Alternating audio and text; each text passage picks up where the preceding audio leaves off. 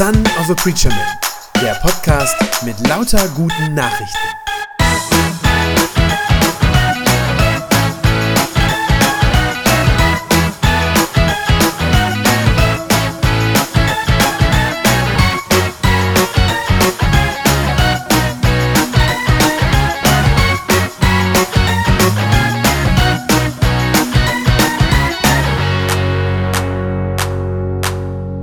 Den Predigtext gerade schon gehört. Wir lesen also heute einen Abschnitt aus dem Buch der Offenbarung.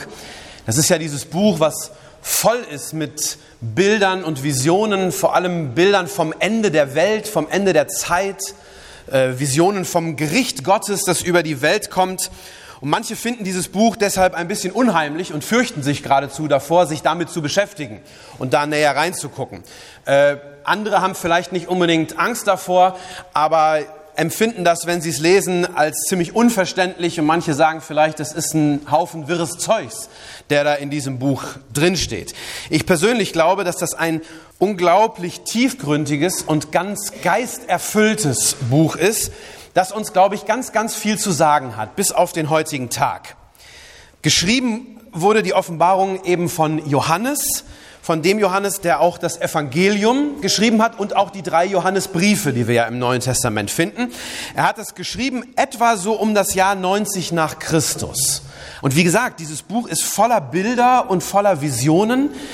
Alles Dinge, die Gott ihm selber gezeigt hat. Dinge, die Gott ihm eingegeben hat. Und wir lesen also aus dem ersten Kapitel, wo er beschreibt, was er da sieht, wen er da sieht und er bekommt vor allem ganz zu Anfang dieses Buches einen Auftrag. Nämlich diese Visionen nicht alle nur für sich anzuschauen und sie irgendwie vielleicht zu genießen oder auch nicht und sie dann wieder zu vergessen, sondern er soll sie aufschreiben, niederschreiben und er soll das alles tun für eine Gruppe von insgesamt sieben Gemeinden. Das sind diese Ortschaften, die da genannt werden, die zum Teil etwas äh, kompliziert klingende Namen haben. Also diese sieben Gemeinden in Ephesus, in Smyrna, Pergamon, Thyatira, Sardes, Philadelphia und Laodicea. An die soll er das alles schicken, was er da zu sehen bekommt. Das sind alles Städte, die in Kleinasien liegen, so heißt das Gebiet. Das ist heute also die westliche Türkei. Und obwohl das alles zeitlich von uns ja wahnsinnig weit weg ist, auch räumlich von uns alles sehr weit weg ist, klingt, finde ich, manches davon so, als wäre es ganz direkt heute an uns geschrieben. Denn diesen sieben Gemeinden, an die es da geht und an die er schreibt, diesen sieben Gemeinden geht es nicht gut. Diese sieben Gemeinden sind unter einem extremen Druck. Der allererste Vers in unserem Text, Vers 9, sagt der Johannes, ich, Johannes, ich teile mit euch, ich teile mit euch die Bedrängnis und die Verfolgung. Worunter leiden aber jetzt diese Gemeinden? Was ist das, was da eigentlich los ist? Man muss ein bisschen historischen Hintergrund dafür haben. Keine Sorge, nicht allzu viel, aber ein klein wenig. Diese Zeit um 90 nach Christus, das ist die Zeit von Kaiser Domitian. Also das römische Reich herrscht über die quasi ganze bekannte Welt damals und der Kaiser ist Domitian. Und Kaiser Domitian war der erste römische Kaiser, der sich ausdrücklich auf seinen Wunsch hin und der darauf bestand, dass er selber als Gott verehrt und angebetet wurde. Also es gab Gesetze die sagten, dass man zum Beispiel seinen Statuen, seinen Standbildern huldigen musste, vor denen niederfallen musste. Äh, der Palast, in dem er wohnte in Rom, der galt als Heiligtum, so wie ein Tempel wurde der angesehen. Von seinem Thron, auf dem er saß, sagte man, das ist der Sitz eines Gottes. Und diesem Thron musste man sogar, vor diesem Thron musste man sich sogar dann verneigen, wenn er selber nicht da war. Also wenn man an dem leeren Thron vorbeiging, musste man davor sich verbeugen. Und die Briefe, die er so schrieb und die Erlasse, die er so in alle Welt sandte, die begannen immer mit, der Herr unser Gott befiehlt.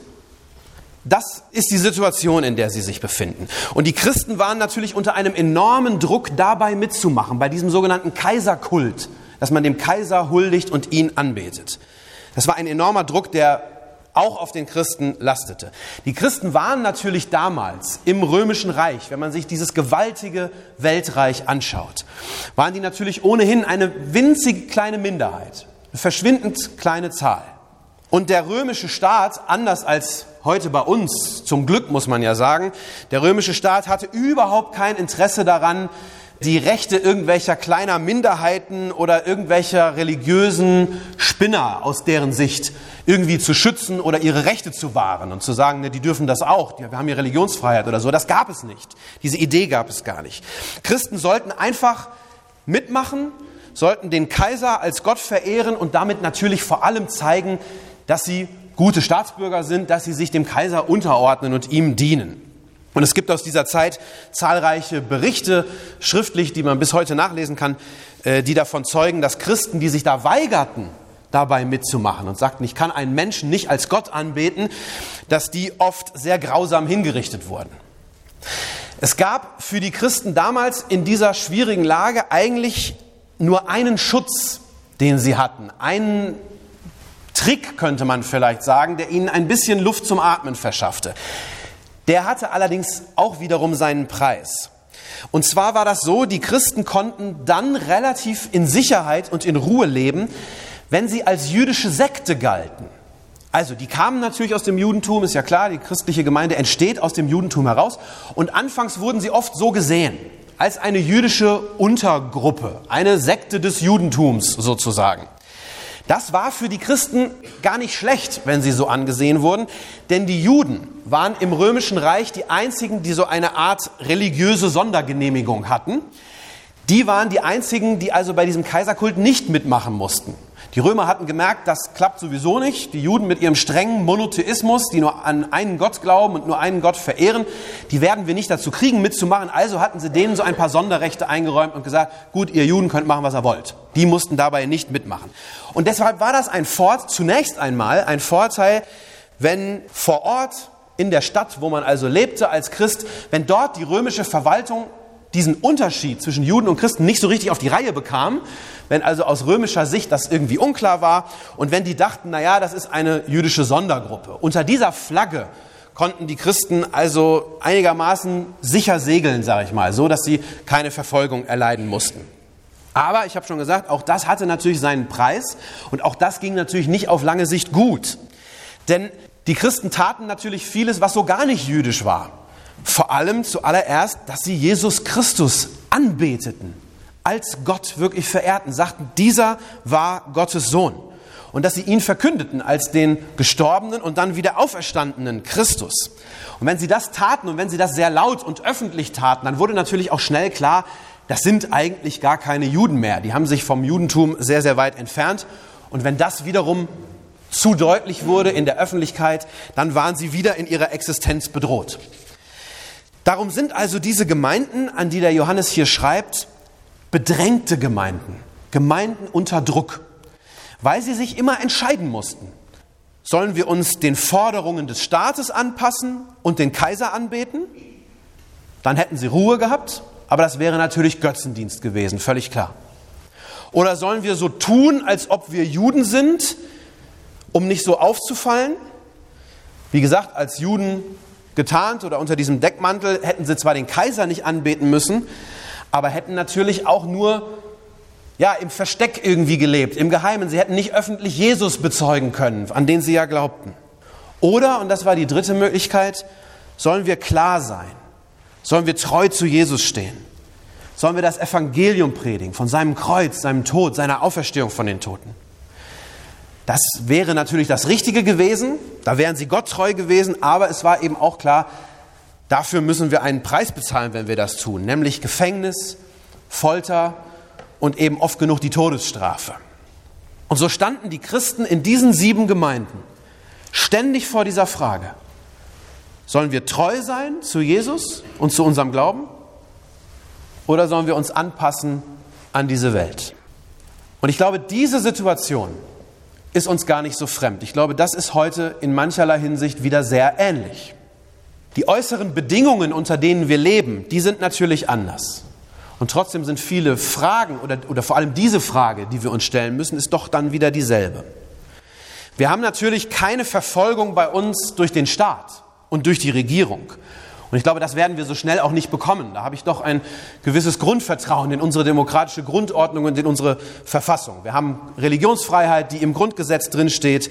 Und keine Regierung, egal welche da irgendwann einmal kommen wird, auch noch in der Zukunft, wird uns sobald vorschreiben, wen wir anzubeten haben. Und das ist ein großer Unterschied zu den Christen damals. Und ich glaube, da können wir einfach nur dankbar sein, dass wir unter solchen Bedingungen leben dürfen. Das ist ja auch weltweit gesehen nicht selbstverständlich. Ganz klar, muss man das so sagen. Und doch gibt es viele Parallelen zu der Situation der Christen damals. Vieles, was, glaube ich, heute wieder ähnlich ist. Denn auch unserer Kirche geht es ja nicht wirklich gut. Auch wir sind, und ich glaube zusehends immer mehr, bedrängt. Auch wir müssen uns klar sein, genau wie damals, wir sind natürlich inzwischen eine winzig kleine Minderheit in unserer Gesellschaft, eine verschwindend kleine Minderheit. Auf dem Papier gehören zwar immer noch über 50 Prozent, über die Hälfte, einer der beiden großen Kirchen an, also in der, in der Gesamtgesellschaft immer noch mehr als die Hälfte, die entweder der evangelischen oder der katholischen Kirche angehören.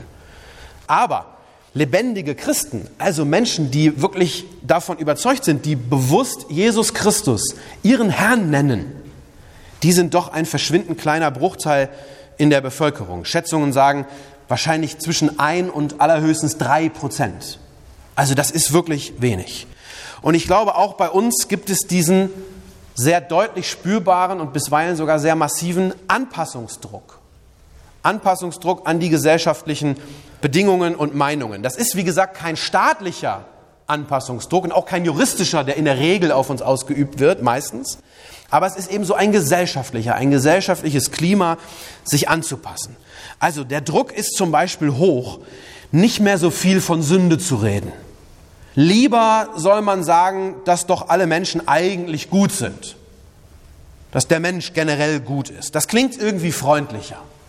Oder es scheint verlockend zu sein und es scheint vielleicht viel einfacher, die anderen Religionen, allen voran den Islam, aber natürlich auch andere, die so zu umarmen und zu sagen, ach, wir sind doch eigentlich alle gleich und es ist doch gar kein Unterschied, anstatt zu sagen, nein, Jesus Christus ist der Weg zum Heil. Und zwar der einzige Weg zum Heil. Und natürlich, das wissen wir auch alle, gibt es massiven gesellschaftlichen Druck und Widerstand auch in den Medien bei ganz vielen ethischen Fragen, die uns als Christen wichtig sind.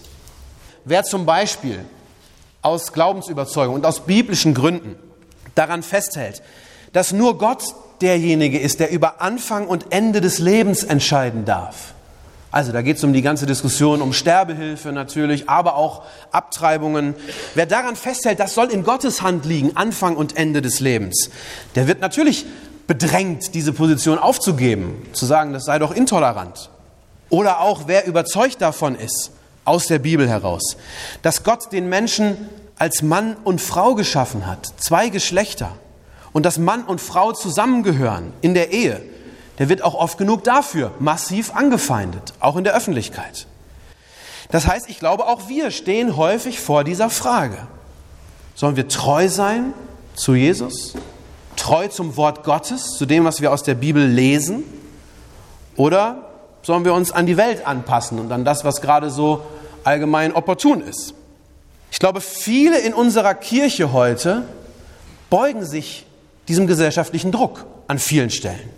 Nicht zuletzt auch viele Pfarrer, auch Kirchenleitungen, Bischöfe, Synoden. Oft entscheiden die sich, sich eher anzupassen und eher mit dem mitzuschwimmen, was so allgemein gilt. Ich glaube, dass das eine ganz fatale Entwicklung ist, eine fatale Entscheidung, diese Anpassung, weil sie letztlich eine Abwärtsspirale in Gang setzt. Ich bin überzeugt, je mehr die Kirche diesem Druck nachgibt und sich anpasst, ich glaube, desto unbedeutender wird sie. Wenn sie nur noch das sagt, was alle anderen auch sagen, ja, dann hat sie ja überhaupt nichts mehr Besonderes. Wofür steht sie denn dann eigentlich noch, wenn das alle sagen? Ich glaube, die sichtbare Auswirkung davon ist dann auch, dass Menschen die Kirche ja tatsächlich in Scharen verlassen. Das sehen wir ja aktuell. Warum? Weil den Leuten gar nicht klar ist, wofür die Kirche noch steht und wofür christlicher Glaube überhaupt noch gut sein soll. Wenn man sowieso nur dasselbe hört, was man überall sonst auch hören kann.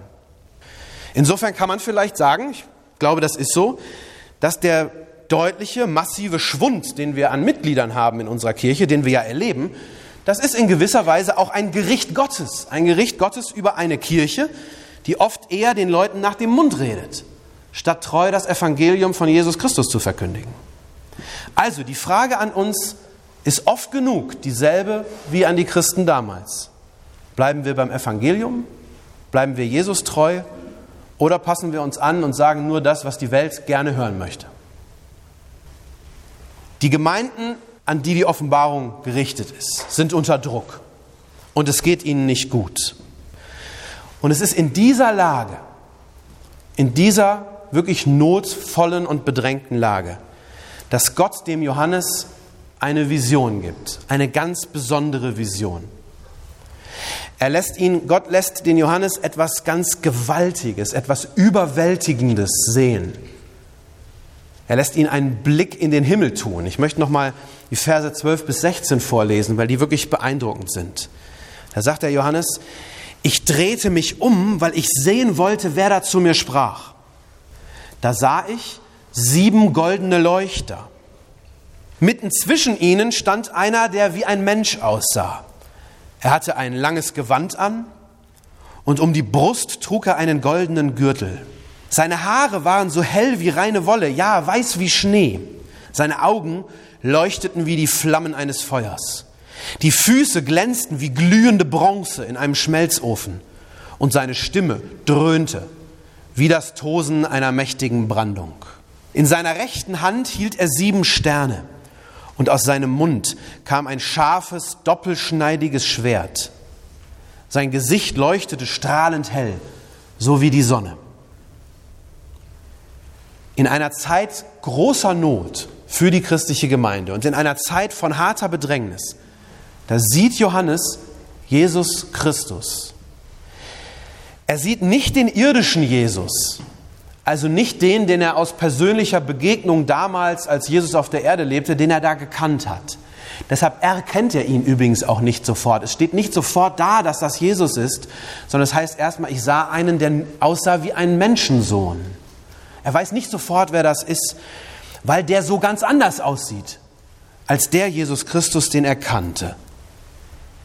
Wen er sieht, ist, er sieht den himmlischen Christus und der leuchtet. Alles an ihm, so wird das hier beschrieben, alles an ihm ist strahlend hell. Sein Gewand ist weiß, die Haare leuchten wie Schnee in der Mittagssonne, seine Füße wie geschmolzenes, glühendes Metall. Seine feurigen Augen durchdringen alles und erkennen auch alles. Sein Äußeres ist gleißend hell und überstrahlt alles. Und seine Stimme, heißt es, dröhnt wie Wassermassen und sie übertönt alles andere. Das ist der erhöhte Christus, der himmlische Christus. Und er strahlt Macht aus, Autorität, Herrschaft.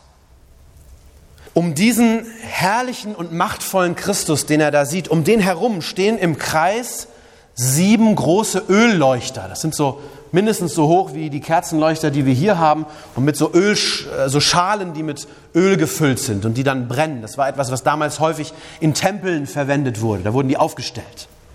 Die stehen also im Kreis um diesen verherrlichten und auferstandenen Christus drumherum. In Ephesus, das ist ja eine der Städte, an die die Offenbarung geschickt wird, das ist ja eine der sieben Gemeinden. Dort gab es einen besonders großen Tempel zu Ehren des Kaiser Domitian.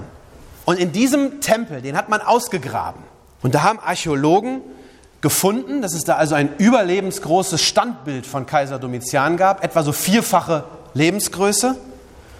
Und dann haben die Archäologen herausgefunden, dieses Standbild, da wo das stand, da standen im Kreis herum sieben große Ölleuchter. So ließ sich also Kaiser Domitian damals anbeten, in dieser Art, als derjenige, um den sich sozusagen alles versammelt, um den sich die Welt dreht. Und er ist sozusagen das strahlende Licht in der Mitte und die kleinen Leuchter sind nur kleine Lichter. Das war die Symbolik, wenn das Kaiserstandbild in der Mitte stand und die Ölleuchter da drumherum. Mit anderen Worten, es geht also hier und in dieser Vision, die der Johannes hat, es geht um die Machtfrage. Es geht am Ende um die Machtfrage. Wer hat das Sagen? Wer regiert über die Welt? Wer hat die Welt in Händen? Wer wird am Ende Sieger sein? Das ist die Frage. Das römische Reich und sein Kaiser vielleicht? Der, der sich selber für Gott hält und der die Christen verfolgt und sie am liebsten vernichten will? Oder am Ende Jesus Christus, der auferstandene Herr? Und diese Vision, die der Johannes da geschenkt bekommt, die beantwortet diese Machtfrage restlos und vollständig. Denn Johannes sieht diesen erhöhten Christus als Richter und als Herrscher der Welt. Ganz viele von diesen einzelnen Elementen, also das Gewand und der goldene Brustgürtel und all diese Dinge, die stehen also für einen Propheten und ein Richteramt. Dass er der Richter der Welt sein wird, wird in diesen Details wird das deutlich. Auf einen Blick ist also klar, dieser, der da steht, der hat alle Macht in Händen. Es ist ja sogar die Rede von diesem doppelschneidigen Schwert, das aus dem Mund hervorgeht. Und auch das zeigt noch einmal, er wird am Ende Richter sein. Mit anderen Worten, er hat das letzte Wort. Er hat das letzte Wort. Und dann heißt es im Text, diese Leuchter, die sieben Leuchter, die stehen für die sieben bedrängten Gemeinden. Und die Botschaft ist klar. Die sieben Gemeinden, die in Not sind, die in Bedrängnis sind, die haben Jesus Christus in ihrer Mitte. Und diese Gemeinden sollen sich um ihn drehen, um Christus drehen. Ganz egal, wie sehr die Gemeinden in Not sind, egal wie sehr sie bedrängt werden, egal wie klein und unbedeutend sie vielleicht sind, eine Minderheit oder sogar in ihrer Existenz bedroht, egal, ihr Herr, der dem sie dienen und um den sie sich drehen, der wird am Ende der Sieger sein. In der Finsternis dieser Welt, da strahlt er da strahlt sein Licht. Und bei aller Angst, die diese Christen wahrscheinlich sicherlich gehabt haben, die Angst um die eigene Existenz, da wird ihnen deutlich vor Augen geführt in dieser Vision, wer am Ende die Welt und ja den ganzen Kosmos in der Hand hält. Jesus Christus. Er ist, und das wird hier ganz klar, er ist die einzige Hoffnung für diese kleine und bedrängte Gemeinde. Und ich glaube, auch das ist bis heute genauso geblieben. Auch bei uns geht es oft genug um die Machtfrage. Wer hat das Sagen in unserer Kirche letztlich? Wer bestimmt, was bei uns gilt? Eine Gemeinde, die wegen ihres Glaubens bedrängt wird, weil sie treu zum Evangelium steht, ich glaube, die hat bis heute, das ist nicht anders geworden, die hat auch bis heute nur diese eine Chance, nämlich Jesus in ihrer Mitte zu haben. Das ist am Ende das Entscheidende. Auch heute muss sich seine Kirche allein um ihn drehen. Auch unsere Markusgemeinde hier in Leseln. Auch wir sind ja in gewisser Weise bedrängte Gemeinde. Auch unserer Gemeinde geht es ja nicht nur gut. Auch wir werden kleiner, zahlenmäßig. Damit einhergeht, dass wir in Zukunft weniger Geld haben werden. Ist ja schon jetzt schon keine volle Fahrstelle mehr, zumindest die der Gemeinde zu 100 Prozent zur Verfügung stünde, sondern eben nur noch 75 Prozent. Und viele von uns hier, das weiß ich auch aus Gesprächen, haben natürlich auch Sorge, ob in zehn Jahren überhaupt noch wer zum Gottesdienst kommt und wer dann noch hier sitzen wird am Sonntagmorgen. Von möglicher Fusion ist immer mal wieder die Rede, nicht nur bei uns, generell im Kirchenkreis, aber hier eben auch immer mal. Und die Frage ist immer wieder an uns, immer wieder in diesen Situationen. Wie reagieren wir? Was glauben wir? Wer kann uns in dieser Krise eigentlich helfen? Sollen wir mehr Aktionen machen, mehr was los in der Kirche? Müssen die Presbyter vielleicht mal ein bisschen mehr Gas geben, dass sie mal ein bisschen mehr noch tun für die Gemeinde? Wen stellen wir in die Mitte? Auf wen schauen wir, wenn es uns nicht gut geht? Um wen oder um was drehen wir uns als Gemeinde? Auf wen verlassen wir uns am Ende, wenn wir sagen, wir brauchen eigentlich Stärkung, wir brauchen Hilfe? Ich glaube, wenn wir uns auf unsere Kraft verlassen, wenn wir damit versuchen würden, die Gemeinde irgendwie zu retten, in Anführungszeichen, mit unserer Kraft, ich glaube, dann würde diese Gemeinde sterben. Ich glaube, auch für die Markusgemeinde gilt, wir haben nur eine Chance, auf Jesus schauen, ihn in der Mitte haben, auf den, der alle Macht im Himmel und auf Erden hat. Von ihm, von dem es heißt, er macht sogar Tote lebendig. Das heißt, auch die fast erstorbene Gemeinde oder auch sogar die vielleicht fast tote Kirche kann er lebendig machen. Vers 18, wo Christus dann selber redet, da sagt er, ich war tot, aber nun lebe ich für immer und ewig und ich habe Macht über den Tod und über das Totenreich. Ja, es gibt Hoffnung, auch für eine fast erstorbene Kirche und Gemeinde. Ich glaube, aus diesem Grund zählt in Zeiten der Not und in Zeiten der Bedrängnis nur dieses eine, nur dieses eine. Wir müssen auf ihn sehen, uns um ihn herum versammeln, ihn anbeten, ihn um Kraft und Stärkung bitten und dann auch an seinem Evangelium treu festhalten. Das ist unser Teil dabei, das ist unser Part. So wie diese sieben Leuchter in dieser Vision sich um den verherrlichten Christus herum positionieren oder wie sie um ihn herum stehen, so müssen wir uns um Jesus herum gruppieren, um ihn kreisen.